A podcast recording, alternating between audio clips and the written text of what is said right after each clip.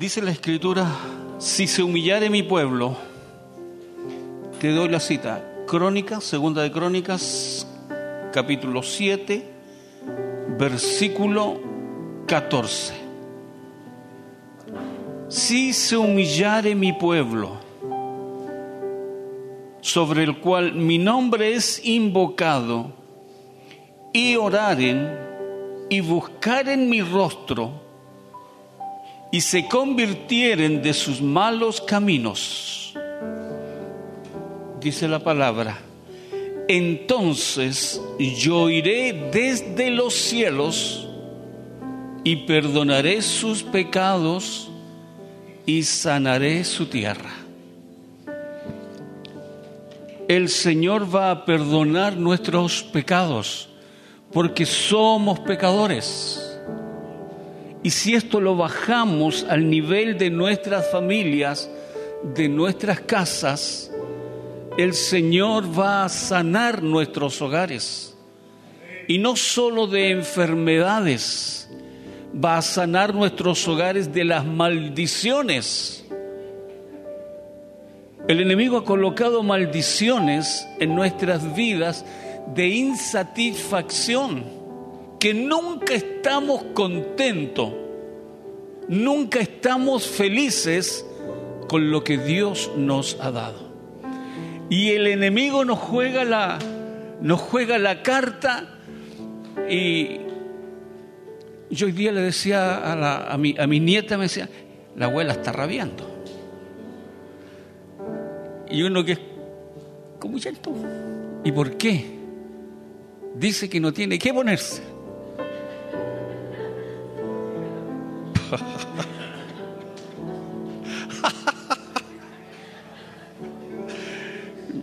y yo creo que eso sucede en todos los hogares y todos los días.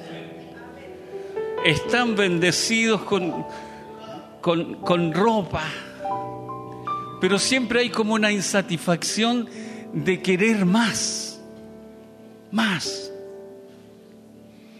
Y no reconocemos la belleza que Dios nos dio, que nos dio ojos hermosos, podemos ver, oír, hablar, caminar.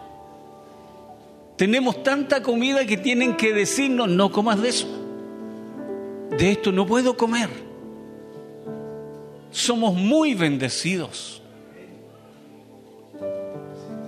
Y Dios quiere, amado, que nosotros cuidemos esta bendición que tenemos. Dios quiere, desea eso para todos nosotros. Usted que cuide a su marido, usted que lo tiene hermana Lidia, que lo cuide. Porque cuando no se tiene, se sufre. ¿Cierto, Anita? Se echa de menos.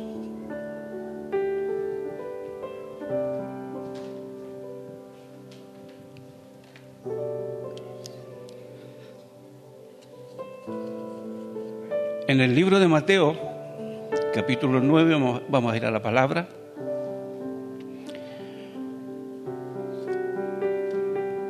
Hay una enseñanza para nuestras vidas de algo que se hacía en el campo a propósito de las fiestas patrias. El fabricar la chicha y el vino. Y como que había, como en el campo hacen todavía, de poder echar el vino o la chicha en, en odres. Y los odres son eh, sacarle, bueno, y ese es un arte en realidad, que a los cabritos, al odre de la Biblia me refiero, les sacan todo el interior y les cuecen las manitos, las patitas limpio y echan el vino en ese lugar. Esos son los odres. Pero esto no es solamente para los, para los viejos, esto también es para los nuevos. Cambiando los odres viejos por los nuevos. le puso así a este mensaje. No coloco título, pero para estar a la altura de los jóvenes que le colocan un título, dice la escritura, Mateos 9, versículo 17, ni echan vino nuevo en odres viejos, de otra manera los odres se rompen y el vino se derrama y los odres se pierden. Pero echan el vino nuevo en odres nuevos y lo uno y lo otro se conservan juntamente.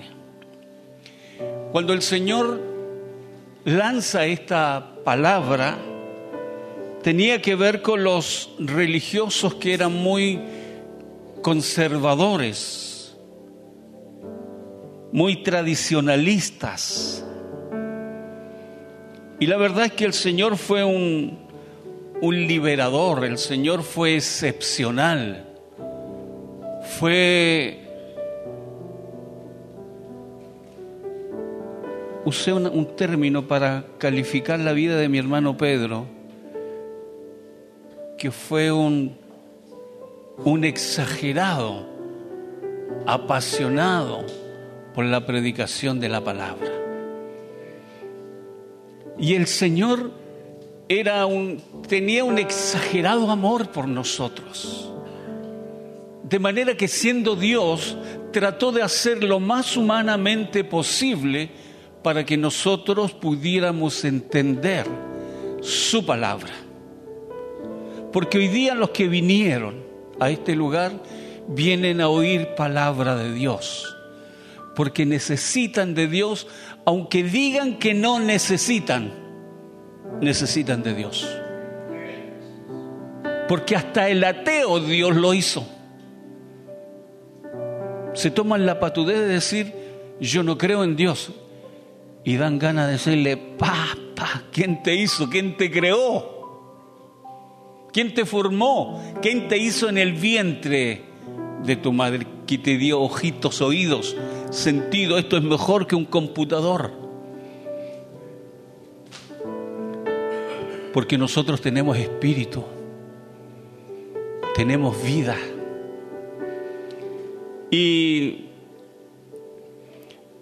como un gran y apasionado con llevar la palabra del Señor, él hace esta comparación, que el vino nuevo de su evangelio trae salvación al hombre y a la mujer. Porque nosotros, lo repito, venimos con un ticket y ese ticket indica cuando nazco e indica también cuando está mi vencimiento. Entonces lo que está al medio es muy importante, porque el enemigo trabaja en nosotros, trabaja en nuestra vida y él nos quiere derribar, quiere derribar nuestra economía, por ejemplo, porque sabe que somos materialistas. El enemigo sabe que nos gusta la plata. ¿O no? Sí, por eso se trabaja. Por eso creas, por eso emprendes. Nos gusta la belleza. Por eso algunos invierten y se arreglan la figura. Trotan, trabajan, se esfuerzan. Nosotros tenemos que reconocer que esas cosas a nosotros un poco nos seducen. Yo una vez le conté de una niña por la cual orábamos y asistíamos. Lo primero que cuando lo primero que hizo cuando se recibió me dijo, "Pastor." Así. Me operé la nariz. Bien bonito. Bien, pero no es lo más importante. No es lo más importante. Si tuvieras un labio leporino, tuvieras, en fin, mil cosas, sí, hazlo. Y por último, si te sobra la plata, hazlo. Pero hay cosas que deben ser primordial para nosotros. Honrar a Dios. ¿Y cuando honras a Dios? Cuando respetas tu templo. Usted es templo. Este es templo de Dios. Y yo respeto a Dios. Diga, yo respeto a Dios. Nos cuesta mucho a veces, pero lo respeto. Yo honro a Dios con mi cuerpo. Tenemos que honrar a Dios con nuestras decisiones. ¿Cuántas veces, hermanos, tomamos una decisión y a poco de andar la cambiamos? Yo dije que iba a hacer esto y otra vez. Otra vez. Pero el Señor es el que perdona todos nuestros pecados. Podemos empezar de nuevo. Podemos reconciliarnos con Dios. Porque nosotros dependemos de Dios. La salud si te enfermas, tienes que cambiar un riñón. Yo cuántas veces pienso en el accidente del Beto. Bueno, lo digo con cariño, por eso digo Beto. En mi hermano. Tuve en la chilena, en Santiago, hospitalizado, ¿cuántos meses? Tres meses. Porque yo defendí mi mano. Para ello era más fácil cortármela. Me cicatrizan, me voy para la casa. Pero siempre dije, yo, yo no vengo del país, yo vengo de otro país. Rodolfo sabe lo que es. Alberto también sabe, uno no viene del país cualquiera. Invirtieron, trabajaron y me dejaron una mano funcional, que era lo que yo quería. No voy a tocar el piano, pero era joven y Dios hizo.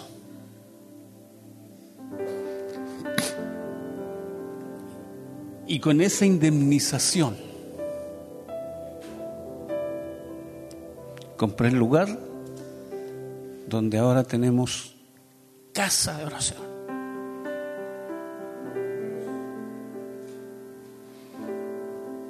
Sabía que si yo no invertía eso, Siendo joven podía comprar ropa, vamos todos a la playa, salgamos. Había, hermanos, una mente de cristiano superior. Más allá de quedarme ahí, en el dolor, llorando. No, uno no tiene que llorar, tiene que avanzar. No te puedes quedar ahí. Los que se quedan en el camino son los cobardes. El Señor trajo ese mensaje revolucionario a nuestra vida. El Señor se va a encargar de la educación de tus hijos y de tus hijas.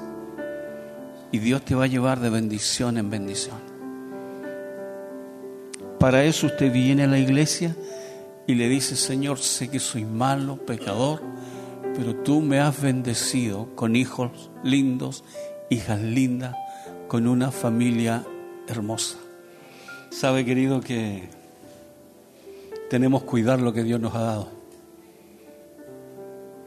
Nos dio una nueva ciudadanía. Somos distintos, somos diferentes.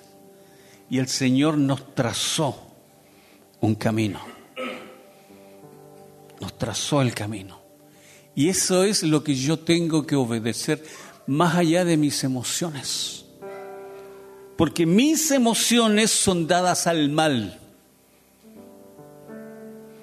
Al, ¿cómo llaman los, empresarios? A la, a la luca corta, al negocio fácil, rápido. El Señor no quiere que nosotros hagamos eso. El negocio fácil, el negocio rápido. Si a nosotros con poquito el Señor nos va a bendecir. Con poco tenemos. No es tanto lo que necesitamos y vivimos felices. No andamos preocupados de, de que nos van a venir a buscar, que nos van a llevar presos. Yo siendo joven viví con ese trauma.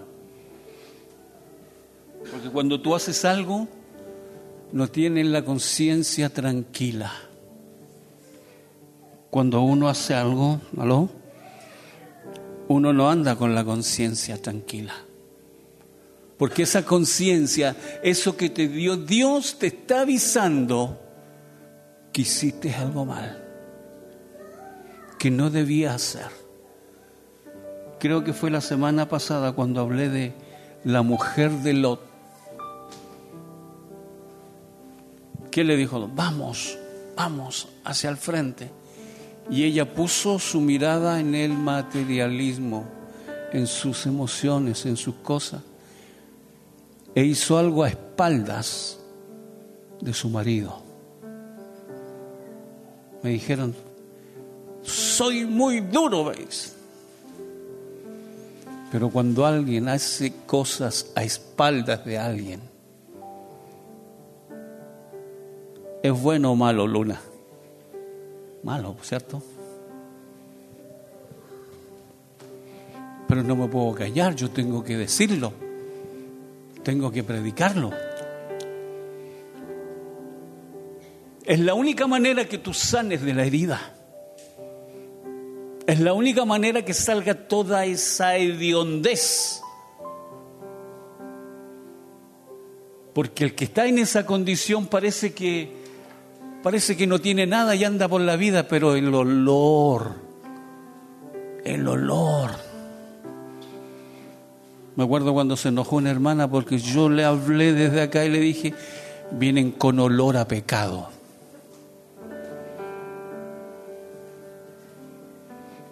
Dios es, hermanos, el que a través de su palabra nos descubre. Y nos descubre para que nosotros sanemos, para que nosotros nos limpiemos. Entonces, no, no significa que tiene que ir un hermano y, que te ore y que te diga. Eh, no, si es la palabra de Dios, lo puede hacer además como un refuerzo. Pero Dios te habla el día miércoles, el día viernes, el día domingo, en la semana, en la sonrisa de un niño. El Señor me habló en los funerales que tuve. Ver que estaban reconciliadas las familias, pero tú apretabas ahí un poquito y como que la reconciliación se iba a las pailas.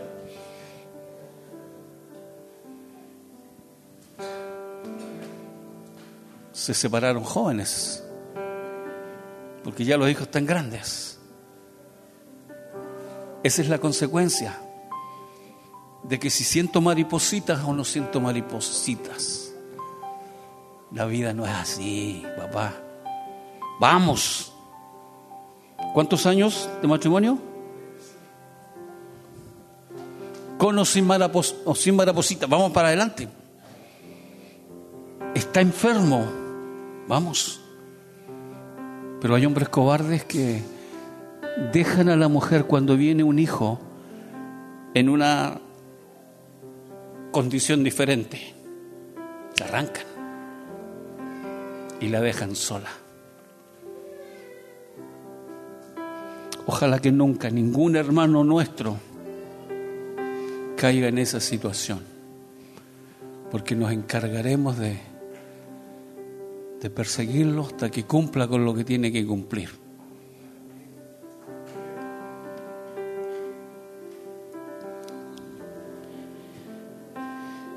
Entre los odres nuevos, el Señor Jesús nos hace entender que Él asumió el oficio sin haber hecho cursos teológicos. Usted sabía que Él no fue a ningún congreso, ni de profeta, no fue a ninguna escuela de profeta, ninguna escuela de teología lo digo sin sarcasmo, pero es así, él no fue a esos colegios. Él traía un mensaje de salvación. Ese era su mensaje. Ese era su tema. Eso era lo suyo. Entonces, en vez de él irse a ministrar a los templos o a las sinagogas. Él estuvo en el persona a persona. La gente lo identificaba. Él era distinto, independiente de su barba y el color de sus ojos o de su pelo. Él era. ¿Cómo no iba a ser cristiano si él era Cristo? Y la enseñanza para nosotros, como dijo mi hermana, la, moraleja para nosotros, es que se note que somos cristianos. Que prediquemos, prediquemos, prediquemos. Y si es necesario, abre la boca.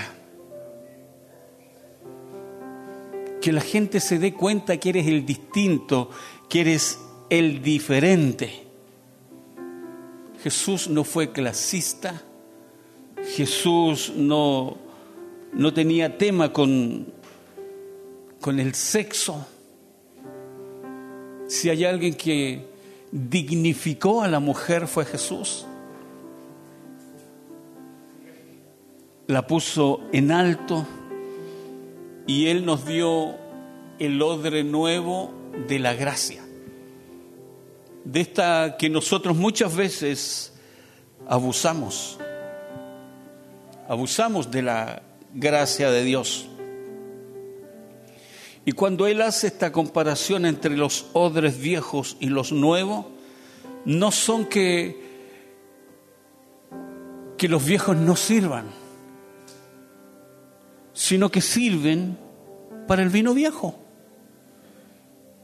Y el odre nuevo para el vino nuevo. Moraleja, tenemos que saber cómo entregar la palabra del Señor a un viejo. Tenemos que saber cómo entregar la palabra del Señor a un niño. No podemos ponernos a gritar, tiene que haber un sentido Jesús, sabe, era amable, querían estar con él, la gente, hasta los niños querían acercarse. Los niños querían oírlo. De él salía un buen espíritu. De él salía una buena vibra. No es esa, ay, viene este compadre, ya me voy, aprovecho, aprovecho de irme. Y son y ya en eso quedamos. El vino nuevo representa que hay, hay variantes. No siempre lo mismo. El vino nuevo significa que el Señor está haciendo diseños nuevos. El Señor está enseñándonos que no lo repetitivo, no, no lo de siempre. Los odres, ya dije, era el lugar donde descueraban el cabrito, no sé cómo, y hacían de él un tiesto. Ahí estaba el vino. Lo que yo vi fue aguardiente en eso.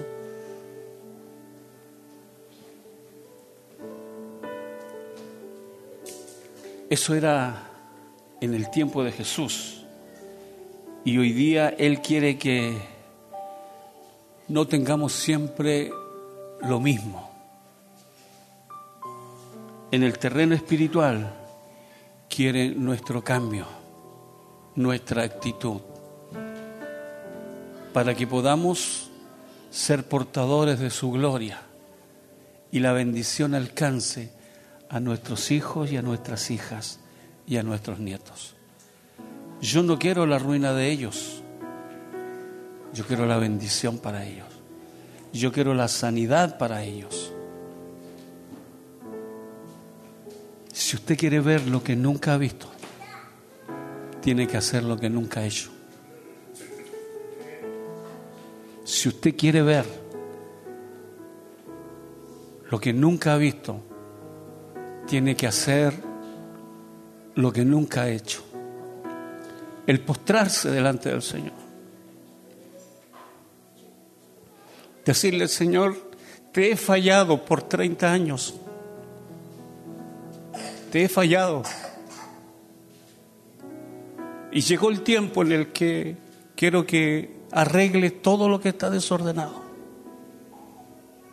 Que no solo seas un ganador de plata para el hogar, ganadora de plata para el hogar, sino que quiero bendiciones mayores, bendiciones espirituales para mi familia. Que ellos sean los distintos, los diferentes.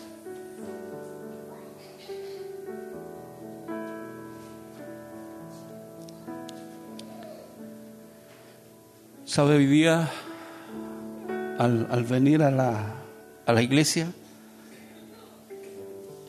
paso, me meto al, templo que estamos construyendo y ha venido, hermanos, un, podríamos decir que en el trabajo un vino nuevo. Joel es correcto en las medidas, es prolijo. Y no importa cuánto tiempo se tome. Y durante estos días hemos estado haciendo trabajos distintos. Porque nos falta los recursos. Yo pensaba que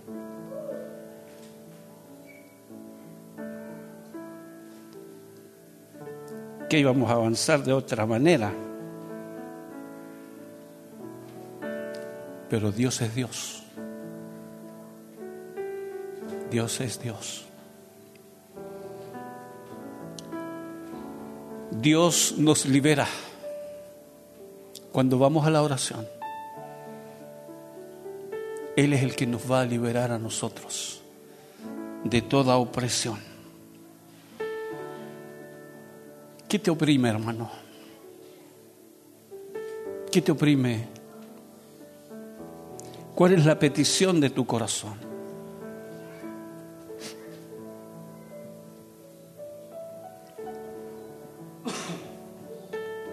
¿Qué te oprime? ¿Qué no te deja dormir?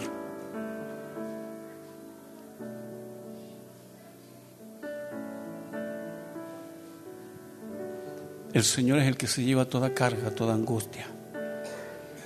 Al final, hermanos, vamos a orar al Señor.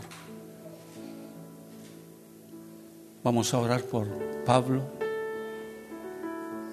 y vamos a orar por la vida de Jonathan. Les comentaba que fue a hacerse los exámenes al, al oído. Y tenemos que reforzar nuestro trabajo en oración. Muchacho joven, extraordinario, profesional, que muchas veces estuvo por ahí, por ahí, y esa bomba de ruido lo dejó con una pérdida de audición del 75% está casado con la nieta de mi hermano Oscar.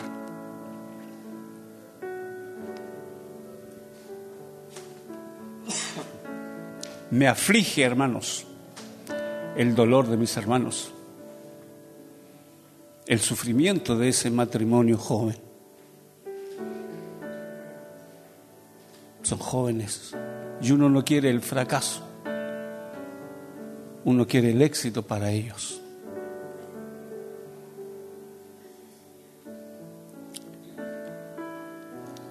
Hoy Dios nos ha movido, hermanos. Pero ya estamos en un odre, en un odre nuevo. El odre viejo antiguo era que si a alguien le pasaba algo, un accidente, venga a orar aquí, aquí oramos no. No podía ir a médico porque era, era falta de fe. ¿Cómo va a ir al hospital? ¿Dónde queda nuestro Dios? Nuestro Dios queda en el mismo lugar, en el trono donde tiene que estar. Él sigue siendo Dios. Si Él nos dijo, los sanos, ¿qué más? No tienen necesidad de médico, sino los enfermos. Entonces, si yo no entiendo eso, eso era un, un odre viejo. Antes no podíamos usar anillos ni relojes, eso era mundano, ostentación. Pero hemos avanzado. No podíamos tener radio o televisión. Era el cajón. Hoy día usted tiene una pantalla ahí en colocamos esa pantalla ahí y el mundo está guiado por pantallas cuando viajas en avión, cuando vas a una dirección y el y ahí el aparatito te está diciendo a 200 metros, gire a la izquierda, a la derecha. ¿Son pantallas o no son pantallas? Qué bueno que haya este, este odre nuevo. Antes no podíamos recrearnos, no podíamos ir de vacaciones. Habían tantas cosas. Y los hermanos tenían que venir de camisa y corbata y zapatos lustrados y con cordones. El Señor está provocando cambios. Y en la mujer, las damas tenían que venir con blusita, una cosita manga larga aquí hasta, hasta aquí. Y los vestidos larguitos. El más corto está por aquí más o menos, de la rodilla una cuartita porque era pecado, era como atracción. Igual nacían niños antes de tiempo. Si el que quiere, quiere, ¿cierto?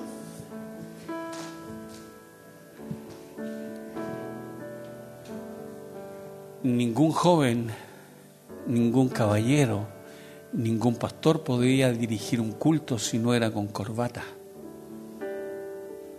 Y nunca estudiaron, nunca estudiaron que la corbata era un símbolo de homosexualidad, de esas cosas que se colocan de moda.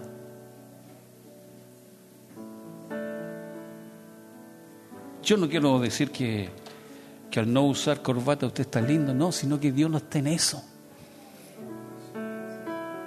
Se imagina que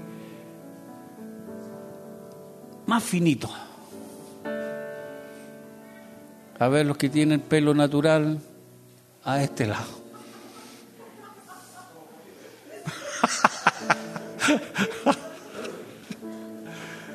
¿Se da cuenta? Y todos dicen, no, si soy tan...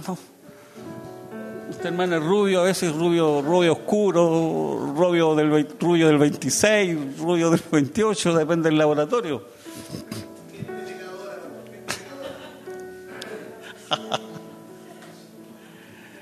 Pero el Señor está entregando bendiciones nuevas. En el libro de Mateo capítulo 4, versículo 10, dice esta escritura. Entonces Jesús dijo, vete Satanás, porque escrito está, al Señor tu Dios adorarás y a Él solo servirás. Esto tiene que ver cuando Jesús fue tentado. No diga que usted no va a ser tentado. Usted va a ser tentado de muchas maneras. Esos son demonios de seducción, donde un hombre seduce a una mujer o una mujer seduce a un hombre. Y no importa destruir la iglesia si seduce al pastor. Cae el pastor y se dispersan las ovejas. Yo no estoy libre. Miro a mi alrededor o a su alrededor y verá cuántos hombres de Dios han caído con la diferencia es que si cae una oveja, la oveja tengo la responsabilidad de ir y alentarla, protegerla, no escandalizarla, no denunciarla, es sanarla. Pero si es al revés, todos pegan su patada. Todos pegan.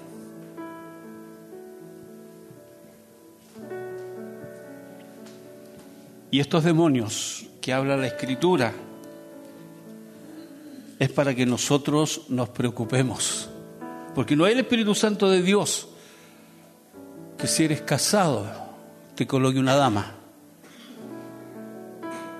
Y vas a decir, no, es que ya no siento lo mismo en la casa, que no me gusta cómo cocina, no me gusta cómo me plancha. No, no me plancha nunca.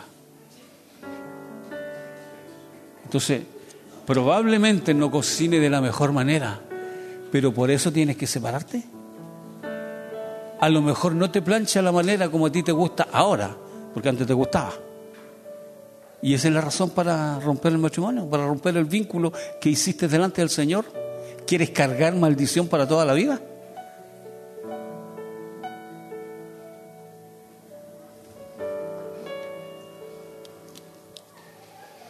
Vete, Satanás, porque escrito está, al Señor tu Dios adorarás y a Él solo servirás.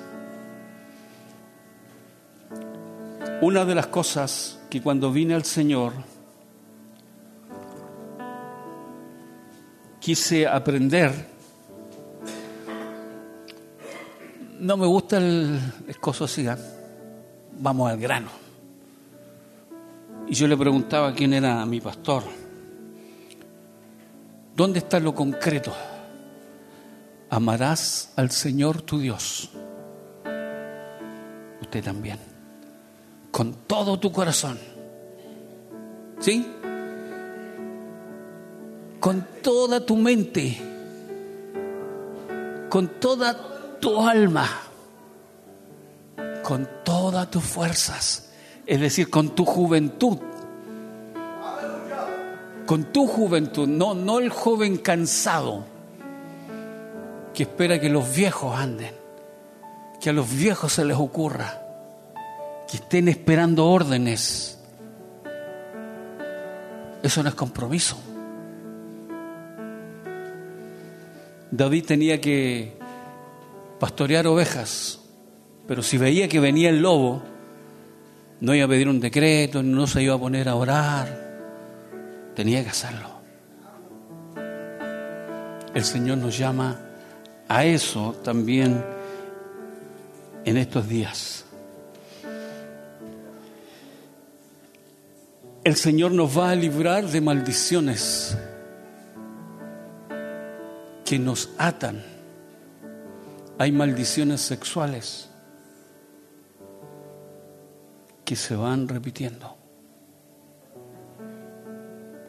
Cuando el Señor tiene poder y autoridad, para librarnos de eso, para romper toda obra del diablo. Y esa es obra del diablo. Será placentera, pero es obra del diablo. Dios va a limpiar tu vida y tu familia. ¿Te acuerdas del Gadareno? pensaban que tenía, bueno, tiene demonio, tendrá uno. Tenía miles, miles. Y salieron los demonios y se fueron a los cerdos, a un hato de cerdo, y arrancaron. Y cayeron a un despeñadero. Yo siempre pienso en el pobre hombre que estaba a cargo de cuidarlo. ¿cierto? Y tuvo que llegar y cuenta, ¿sabe qué? Los dos mil cerdos al agua. ¿Eh? ¿Me los pagáis? Dijo al principio. No, me los pagáis. Pero eran dos mil. ¿Cuántos demonios? Seducción, sexualidad, lengua larga, lengua insidiosa lengua que no bendice, sino que maldice. Van a pedir una consejería. Sabe, hermana, tengo dos meses de embarazo de, esta persona. ¿Quién sabe? ¿Y quién es él? No, es un, un distinguido hombre de la iglesia. Mire, ¿sabe? Hágalo por amor a la obra. Hágalo por amor a la obra del Señor. Y yo tengo un, un farmacéutico que le puede vender algo. ¿Usted cree que está bendiciendo?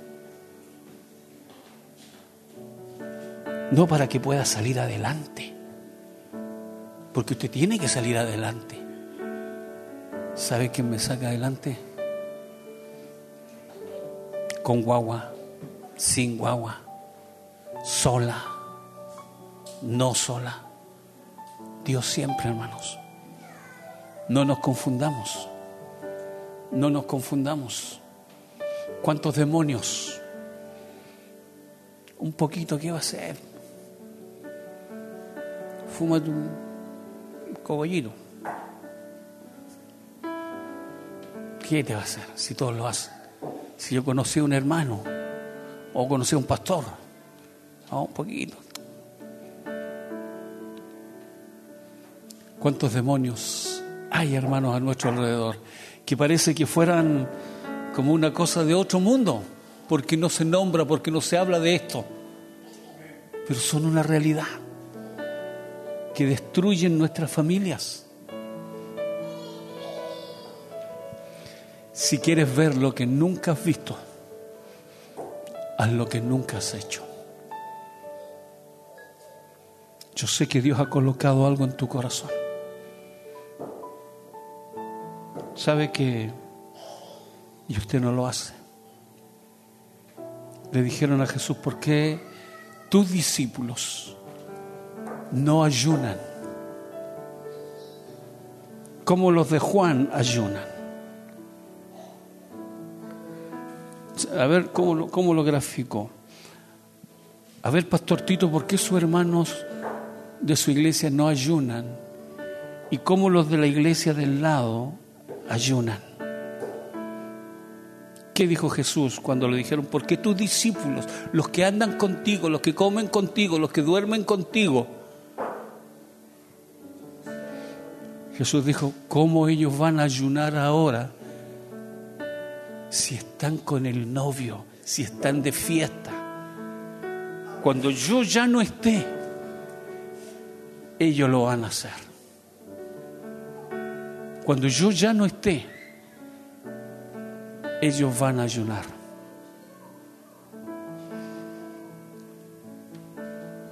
Ahora es cuando nosotros tenemos que hacerlo. Orar intensamente por nuestras familias, por nuestros nietos. Orar. Más de alguna vez me escuchaste decir, en este lado de la cama duerme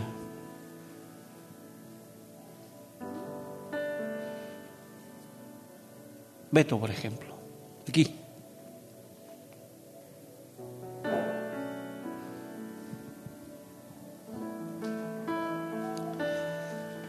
Decirle, Señor, ese no es mi hijo, tu hijo.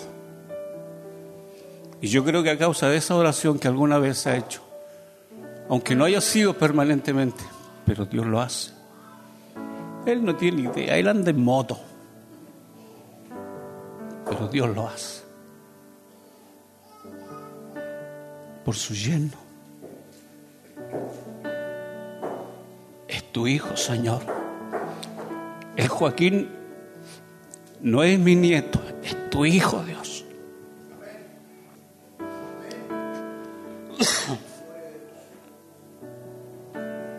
El Yomi no es mi yerno. Dios lo hizo. No basta con que tenga respeto. No basta con que tenga reverencia. Tiene que venir. Pero ¿y tu esposo? Este es el lado donde él duerme. Te lo reclamo para ti. Es tuyo. El padre de tus hijos, porque son hijos. Que Dios añada bendición. Colóquese de pie.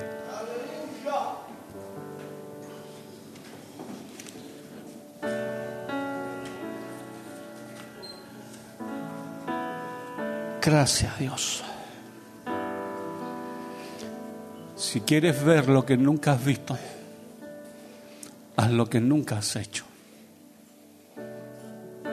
Dios es el que te va a bendecir en todas las áreas, aún en la económica, porque Dios está interesado también en que la bendición económica esté en tu vida y en tu familia. Si alguien quiere venir al altar, venga.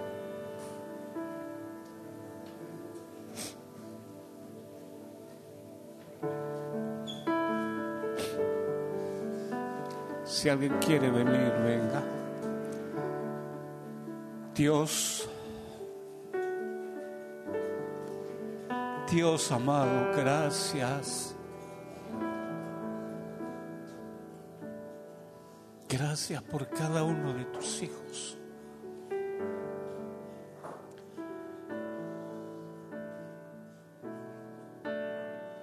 Gracias, Señor. Puedo orar, Señor, en esta hora.